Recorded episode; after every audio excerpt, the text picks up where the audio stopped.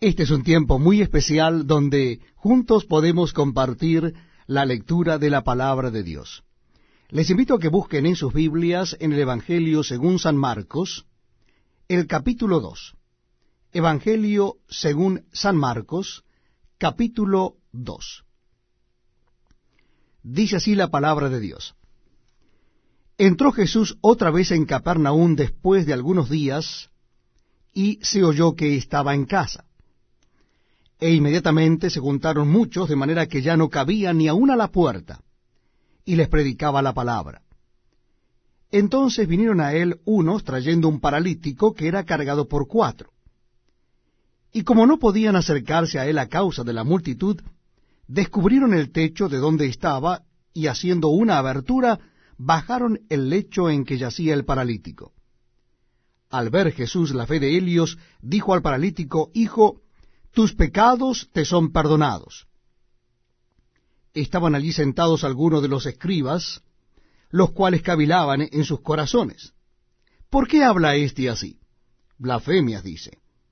¿Quién puede perdonar pecados sino solo Dios? Y conociendo luego Jesús en su espíritu que cavilaban de esta manera dentro de sí mismos, les dijo, ¿Por qué caviláis así en vuestros corazones? ¿Qué es más fácil decir al paralítico? ¿Tus pecados te son perdonados? o decirle, levántate, toma tu lecho y anda. Pues para que sepáis que el Hijo del Hombre tiene potestad en la tierra para perdonar pecados, dijo al paralítico, a ti te digo, levántate toma tu lecho y vete a tu casa. Entonces él se levantó enseguida y tomando su lecho salió delante de todos, de manera que todos se asombraron y glorificaron a Dios, diciendo, Nunca hemos visto tal cosa. Después volvió a salir al mar, y toda la gente venía a él y les enseñaba.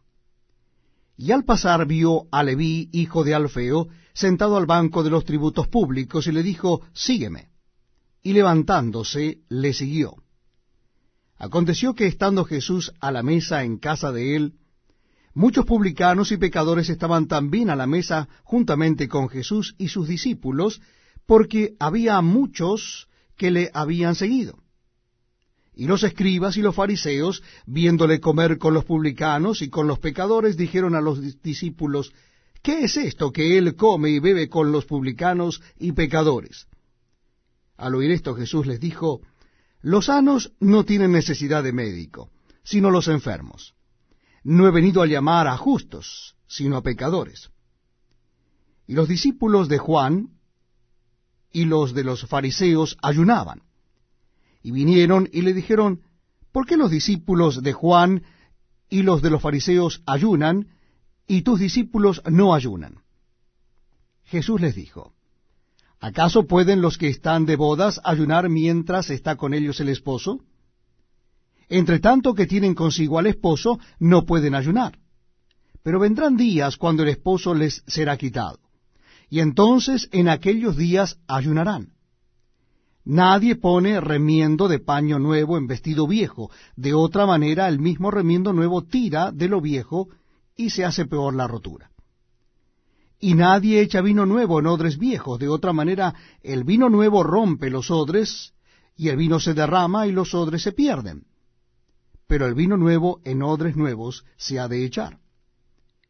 Aconteció que al pasar él por los sembrados un día de reposo, sus discípulos, andando, comenzaron a arrancar espigas.